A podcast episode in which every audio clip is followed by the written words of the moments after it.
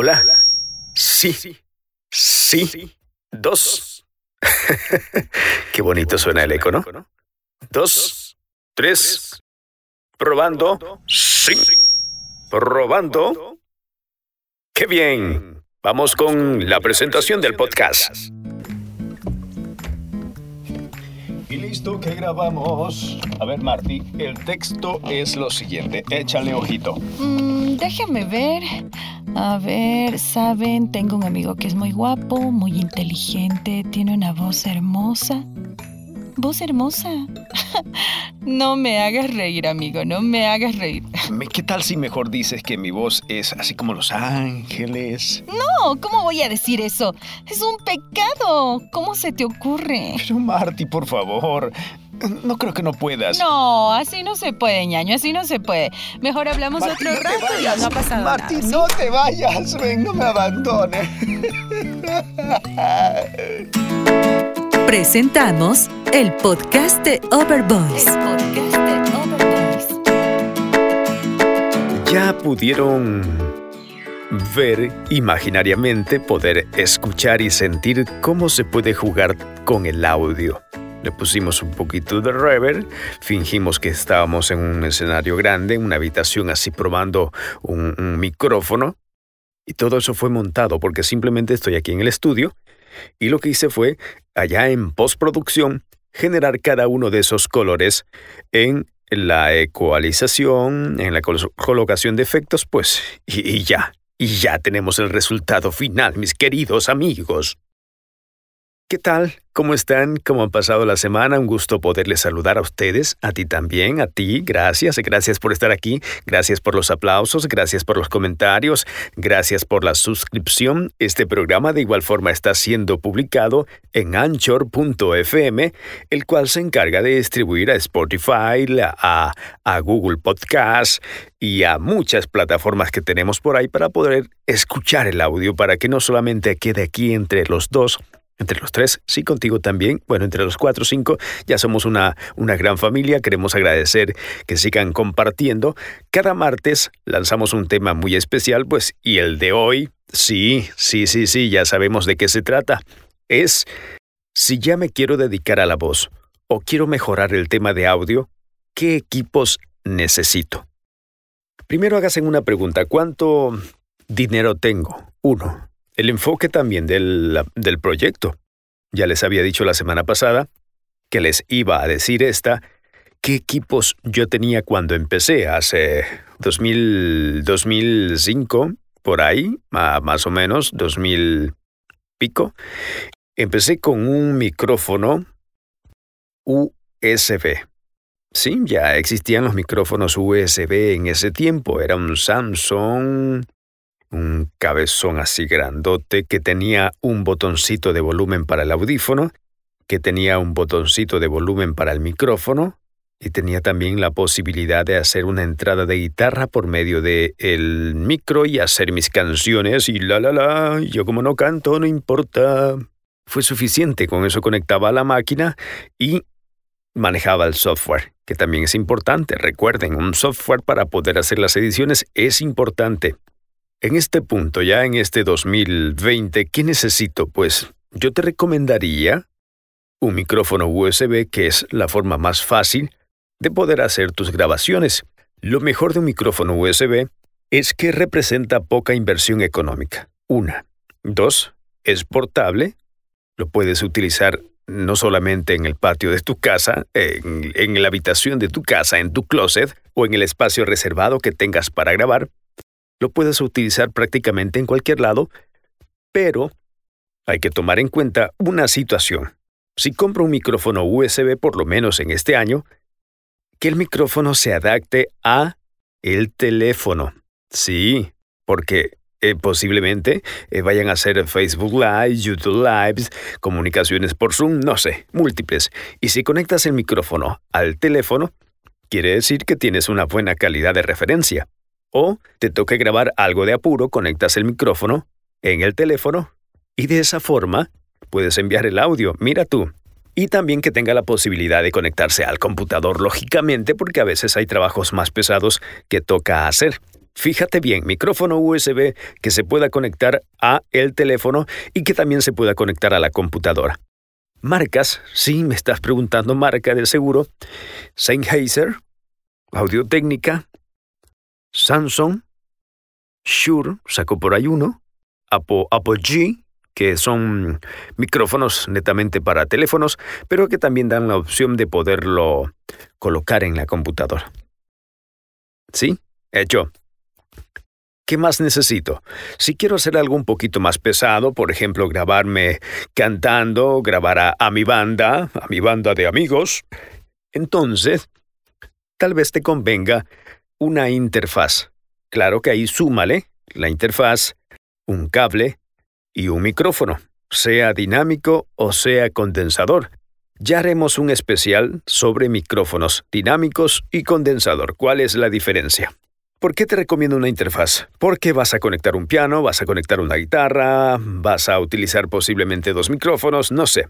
Hay interfaces desde una entrada hasta 10, 20, 32 y un sinnúmero de entradas. Todo depende del presupuesto, pues si estamos hablando de un presupuesto cómodo, con una interfaz de dos entradas, que sería lo más conveniente, yo te lo diría.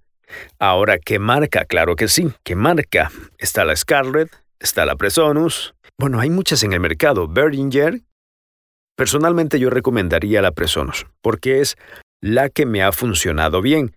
He probado la Behringer, la una, una, interfaz de dos entradas y tiene una latencia terrible cuando sucede de que se como que se quiebra el audio. También probé la Scarlett, la tercera generación, y también sucede lo mismo, que cuando ya estás trabajando un poquito más pesado comienza... Y terrible porque tú no sabes si es el audio de tu voz, el audio del instrumento que no está saliendo bien, entonces se te vuelve un dolor de cabeza. Te recomiendo en mi personalidad, o en mi persona, en mi primera persona, que compres una Presonus. Son, digamos que baratas, está ahí 150, 200, dependiendo qué país estás. Estamos hablando de dólares, no sé, en tu país. Esa es mi percepción, como te digo, es una herramienta que yo he trabajado y he trabajado con trabajos grandes en, temas sonoros, con Blue Jeans. Eh, incluso este podcast no actúo sobre el audio eh, de forma directa, sino que lo hago a través de la colocación de plugins y de esta forma puedo armonizar todo. Tenemos un micrófono tenemos la opción de la interfaz y una tercera opción que también hay en el mercado y que también puede resultar interesante es las consolas interfaz, consolas USB, independientemente si sea digital o analógica. Las consolas te dan otras posibilidades, por ejemplo, una consola de, no sé, seis canales con cuatro entradas de micrófono y ahí tienes varias entradas más para poder colocar música. Puedes hacer un podcast como estamos haciendo ahora, o puedes utilizar una transmisión en vivo con cuatro micrófonos. Échale cuenta. Entonces, primero, pregúntate qué necesito, para qué necesito, y de ahí vas eligiendo las herramientas que más te convengan. En el mercado hay muchas, hay el Soundcraft, hay Verger mismo y hay unas más por ahí pero bueno, ese tema de marca ya eh, lo dejan por favor en los comentarios, ahí vamos dialogando un poco de eso. Tengo la opción de cuatro entradas de micrófono y tengo la opción de interfaz. Entonces, cuando yo quiera grabar, no sé, un podcast, emitir en vivo, tengo la opción de poder colocar cuatro micrófonos y en nuestro software, elegir cada una de las entradas, 1, 2, 3, 4 y ya. Puedo grabar un micrófono, puedo grabar eh, otra voz, serían dos, puedo grabar un instrumento y otro instrumento y ya. O sea, funciona muy bien. Si haces ese tipo de interacciones en vivo a través de redes, redes o podcasts grabados o programas previo grabado, te recomendaría una consola. Y aparte de ello, también tienes la opción de colocar efectos reverse o ecos de forma directa y también la opción de ecualización inmediata. Entonces, en este punto, yo no tendría que ser un erudito en el tema de la edición de audio en mi software, sino que en automático, en la consola, yo puedo ir ejecutando cada una de las acciones de ecualización y un poco más. Claro que hay consolas que la interfaz en el USB pues la graba lineal y ni por más ecualización medio o grave que le des a el audio va a resultar sobre ese. Pero sí, sí hay otras que, que lo hacen. Micrófono USB, interfaz, consola. Y lógico, una máquina una PC, una lacto. En este punto de la vida, para el trabajo que vas a hacer, yo te recomendaría una lacto, que la puedes mover a cualquier parte del mundo, más aún si te compras un micrófono USB, necesitas una máquina que se mueva. ¿Qué máquina necesito? Ahora necesito una Full Gamer para poder soportar todo este proyecto. Si hablamos solo de audio con una máquina de 200, 300 dólares, Lenovo, Sony, HP, Compaq, no sé, un sinnúmero de máquinas, ya tú decides cuál es la que más te convenga económicamente. Pero las características de la máquina, eso sí es importante. Base como base, mínimo 4 GB de RAM, mínimo. Yo te diría 8. El disco que no sea rígido, de preferencia que sea sólido. Sí, está bien, el disco rígido de un tera cuesta ciento y pico de dólares, pero el sólido de 240 cuesta 130 y pico de dólares. Pero ¿qué te digo con el disco sólido? Es que el disco sólido te va a dar suficiente velocidad para que el software se abra rápido, para que el proceso se haga más rápido, y así sea que la máquina sea lo más básica posible, pero como tiene una forma de arrancar súper rápida, porque no es un disco que está leyéndose, ¿sí? No es un disquito así que anda con una aguja leyéndose, leyéndose, sino que es un, entre comillas, pendrive. De esa forma puedes tener trabajo mucho más rápido y para almacenamiento utilizas un disco que sea más lento, que es prácticamente copio, pego, guardo. Y ya está. Listo. Condiciones acústicas, importante. Condiciones acústicas donde ejecuto todo ya una vez que tengo comprados los equipos. Yo empecé, cuando recién empecé, en la sala. Pero empezar en la sala no es lo más conveniente porque siempre pasa un carro, siempre alguien de la casa está hablando y yo tenía que decir, silencio que voy a grabar. Y cogía una, una colcha, una cobija, una no sé qué, me la ponía encima, cubría el micrófono y me cubría yo y de esa forma grababa y hacía una especie de, de, espacio acústico porque si bien pues la sala es grande, tiene paredes que rebota y un poco de cosas ahí que ustedes cuando ya den una palmada en X lugar, aquí no sucede nada porque está acondicionada. Pero en su caso, pues si hacen eso van a sonar un poquito de, de brillo. Bueno, no puedo hacerlo en la sala, puedo hacerlo en el cuarto. Digamos que te toca meter la cabeza en el closet para poder grabar lo que tengas que grabar. Digamos que te toca acostarte en la cama, poner el micrófono ahí y grabar lo que tengas que grabar.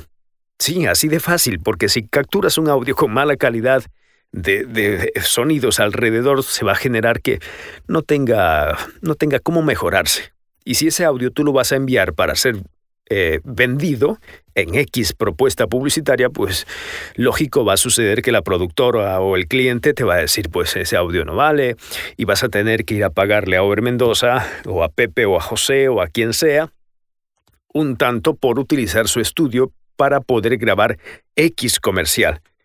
Y es lo que no queremos, sobre todo que ahora no se puede salir. ¿sí? Y si se puede salir, pues hay que andar con todas las precauciones del caso.